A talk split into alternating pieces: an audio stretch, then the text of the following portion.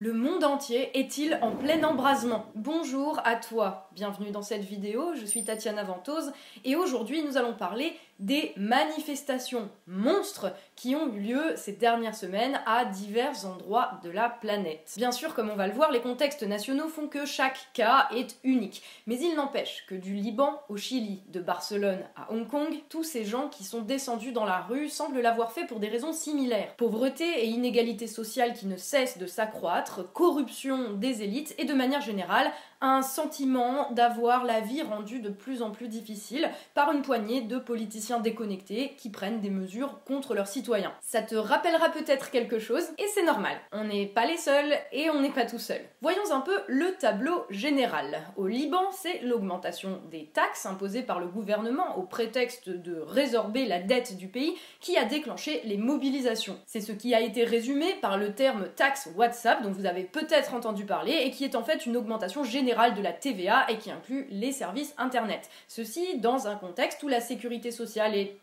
inexistante et où de nombreux citoyens n'ont même pas accès à l'électricité ou à l'eau alors qu'ils payent pourtant des impôts. Tout ceci dans un pays littéralement ravagé par la corruption des politiques responsables de ces mêmes mesures et perçus comme responsables de tous les trous dans le budget. Pas tout à fait faux. Au Chili, c'est l'augmentation des taxes sur le prix des billets de métro dans la capitale Santiago du Chili cette fois. Ceci afin de financer des mesures écologiques. C'est pour ça que les Chiliens sont descendus dans la rue. Dans un pays où le SMIC est à 480 euros par mois, augmenter de 10 centimes le prix d'un billet de métro qui est déjà autour de 1 euro, ça fait une énorme différence. Néanmoins, ce n'est pas cette simple augmentation du prix du billet de métro qui a fait exploser la colère. Les Chiliens dénoncent en effet les augmentations régulières et systématiques des tarifs de l'électricité, de l'eau, du gaz, ainsi que les prix élevés du système de santé qui est exclusivement privé. D'ailleurs, si tu regardes bien, lors d'une des premières nuits d'émeute à Santiago, les manifestants ont incendié la tour de la compagnie nationale d'électricité, le DF chilien en gros. Si besoin est de prouver que c'est pas juste un problème pour les habitants de la capitale qui voient leur billet de métro augmenter ses prix. L'état d'urgence a été déclaré très rapidement, un couvre-feu mis en place, hein. ça veut dire que les gens ne peuvent pas sortir dans la rue après une certaine heure, et les militaires envoyés dans des chars patrouiller les rues avec autorisation de tirer sur la foule.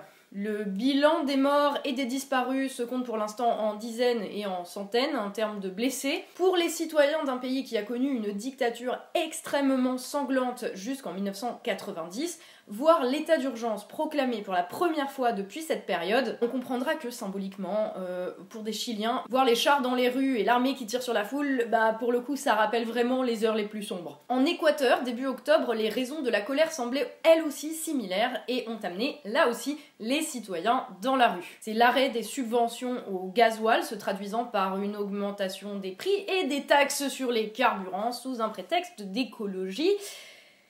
Et là encore, ça a déclenché une mobilisation de masse.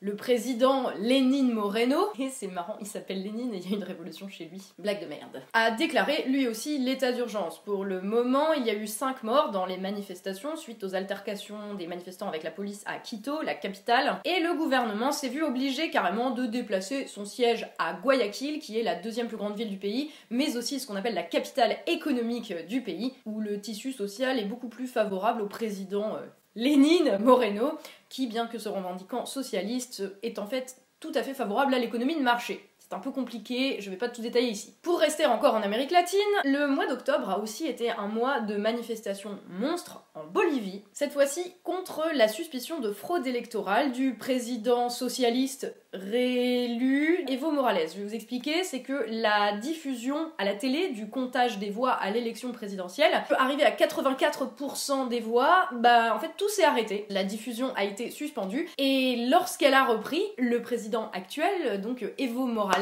avait tout juste le nombre de points d'avance nécessaires pour être réélu dès le premier tour, ce qui n'était pas le cas dans les sondages, ni dans les premiers résultats jusqu'à 84%. D'où les soupçons, puis les gens dans la rue. Un pays dont on n'a pas non plus beaucoup parlé ces dernières semaines, il y en a beaucoup, c'est l'Irak. Et l'Irak, ces dernières semaines, a vu l'irruption sur la scène politique d'un mouvement euh, spontané euh, sans leader, anti-corruption, demandant l'accès à l'emploi et aux services de, base, on va dire, euh, accès à l'électricité et à l'eau potable. Bah oui, parce que depuis la guerre en Irak en 2003, tout a disparu. Mais genre tout. Tu vois, le pays a littéralement sombré dans le chaos. Les tenants de l'économie de marché euh, aujourd'hui diraient euh, c'est non, c'est le c'est le do it yourself. Non, c'est le chaos. Et ça a créé en plus, je vous le rappelle pas, mais un terrain favorable aux dingos de Daesh. Euh, donc voilà ce qui se passe hein, quand on détruit un pays en défonçant son tissu social et tout ce qui unit les gens au passage, on ouvre la voie aux extrémistes. Mais ce n'est pas le sujet de cette vidéo. Le sujet, c'est que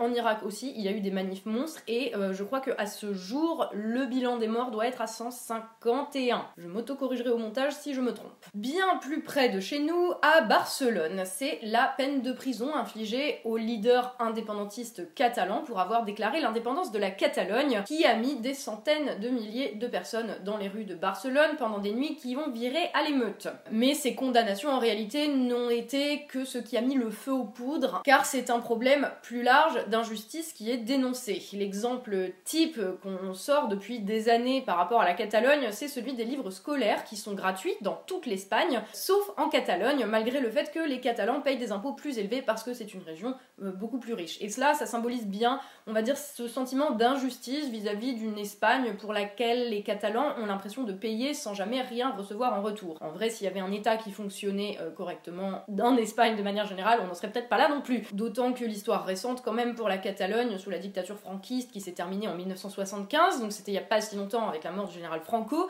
bah, c'était pas non plus les heures les plus lumineuses hein, en termes de répression. À Hong Kong, c'est depuis le 31 mars dernier que les citoyens s'insurgent. C'est l'événement qui a tout déclenché, c'est une loi autorisant l'extradition des citoyens hongkongais vers la Chine après une affaire de meurtre commis à Hong Kong par un Taïwanais que le gouvernement a utilisé comme prétexte pour faire passer cette loi qu'il voulait faire passer depuis très longtemps. Les citoyens ne se sont pas laissés avoir et depuis les manifestations monstrueuses, le gouvernement a annoncé le retrait du projet de loi, mais c'était trop tard. Les manifestants demandaient déjà la démission du gouvernement et la contestation s'était déjà étendue à d'autres aspects essentiels de la vie. En effet, à Hong Kong, 20% des citoyens vivent sous le seuil de pauvreté et le suffrage n'y est bah, évidemment hein, pas universel. On n'oubliera pas non plus que cette année n'a pas été de tout repos au Venezuela où, outre la faim et les pénuries, étaient dénoncées euh, littéralement la torture et la disparition des opposants politiques au président socialiste Maduro, ni en Inde suite à l'augmentation du prix des oignons, ou encore en Haïti et au Zimbabwe pour vous donner une liste non exhaustive,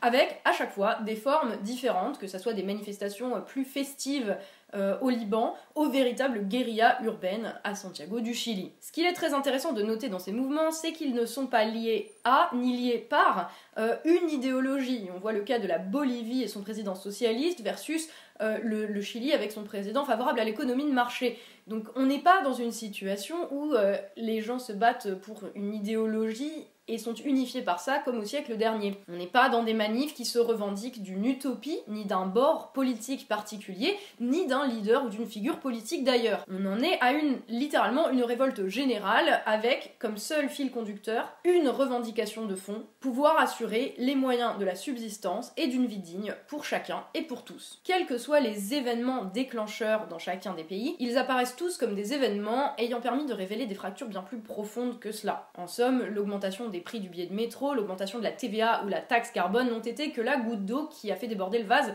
euh, relativement aux différents contextes. Et partout, on voit des dirigeants tellement déconnectés qu'ils ne comprennent pas, qu'ils réagissent en serrant la vis, voire très très violemment comme au Chili, soit en assénant euh, El Famoso, je vous ai compris, comme euh, Hariri au Liban, qui vient d'ailleurs de démissionner à l'heure où je tourne cette vidéo, ou Carrie Lam à Hong Kong. Le seul problème, c'est que plus personne ne les croit, tout le monde demande déjà leur démission et ça calme certainement pas la colère des gens dans la rue. La colère est plus que cela aussi. Des millions de personnes rassemblées à Santiago chantant d'une seule voix une chanson de Victor Jara, un chanteur chilien victime de la dictature de Pinochet et devenu un symbole de liberté face à la tyrannie.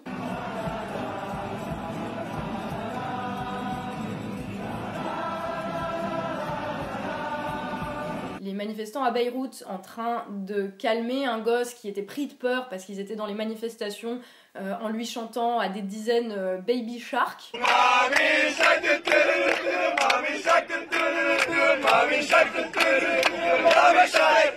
Et comme on est au 21e siècle, c'est évidemment ces images-là qu'on a pu voir en viral sur les réseaux sociaux. Et ce qu'on a aussi pu voir en viral, ce sont les masques du Joker, les masques de V pour Vendetta, dans pas mal de manifestations tout autour du globe. Et là tu te dis mais pourquoi elle parle de films et de musique, c'est n'importe quoi, euh, on parle de politique. En fait pour moi c'est le symptôme révélateur, c'est que quand la culture populaire euh, et les références communes à tout le monde, euh, qu'elles soient nationales par exemple comme Victor Jara au Chili, ou mondiales comme les masques de V pour Vendetta, quand ça la culture pop, tu vois, s'invite dans des mouvements, c'est qu'on a très très largement dépassé le terrain de la contestation politique traditionnelle. C'est que partout les gens dénoncent la pression qui est exercée sur eux via un chantage à la dette, ou un chantage à l'écologie, alors que ceux qui leur demandent précisément ces sacrifices, ceux qui trouvent peut-être un bénéfice financier à faire faire des sacrifices au peuple, eux euh, ne s'inquiètent certainement pas de devoir se serrer la ceinture. Au final, si chaque cas est unique, si l'histoire de chacun de ces pays fait prendre à ces mobilisations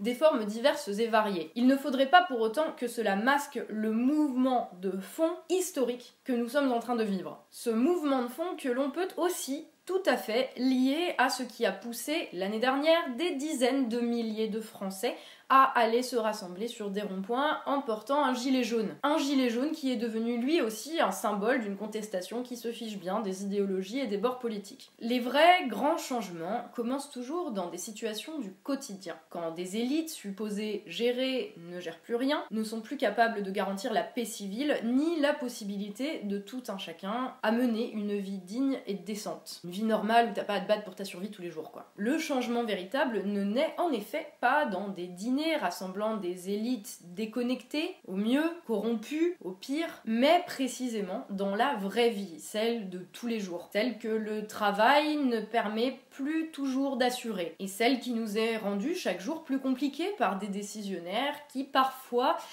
font semblant de nous comprendre pour calmer le jeu via un grand débat national qui n'est en fait joué que comme une pièce de théâtre. On dit que les grands changements partent toujours des choses qui paraissent les plus anodines comme le prix du pain à l'hiver 1788 en France. Mais anodin pour qui?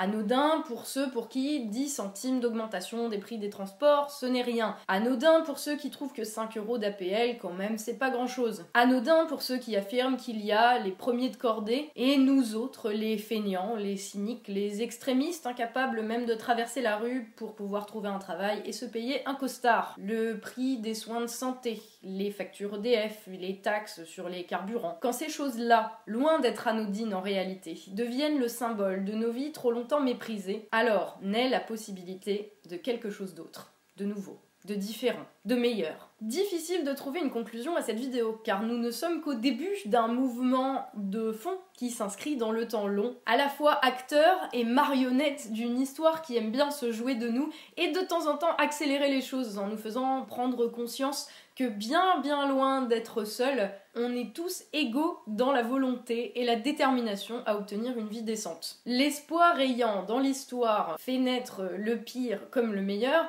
la suite va être impossible à prédire. Mais une chose est sûre, nous sommes arrivés au moment où nos élites ont approché la flamme trop près du bidon d'essence, dont le litre aura coûté 10 centimes de trop. Merci à vous d'avoir regardé cette vidéo. N'hésitez pas à la partager euh, autour de vous si elle vous a plu, si vous trouvez qu'elle dit des choses intéressantes. Je n'ai bien entendu pas pu être exhaustive et je n'ai pas pu rentrer dans les détails autant que je l'aurais voulu, notamment en ce qui concerne les contextes nationaux et historiques relatifs à chacun des pays. Donc je ne peux que vous conseiller de vous documenter sur l'histoire de ces pays parce que l'histoire souvent aide à expliquer euh, des moments du présent. Faut pas rester enfermé dedans, euh, mais il faut réussir à la comprendre et à l'intégrer pour voir un petit peu pourquoi les choses se passent ainsi. Je vous remercie encore une fois d'avoir regardé cette vidéo. Je remercie aussi, bien entendu, euh, les tipeurs qui me permettent de faire ce travail sans avoir à vous vendre des saloperies sur Instagram ou dans ces vidéos en faisant des placements de produits. Donc merci à vous du fond du cœur. Je vous dis à la prochaine dans une autre vidéo. D'ici là, bien sûr et surtout comme d'habitude, prenez soin de vous.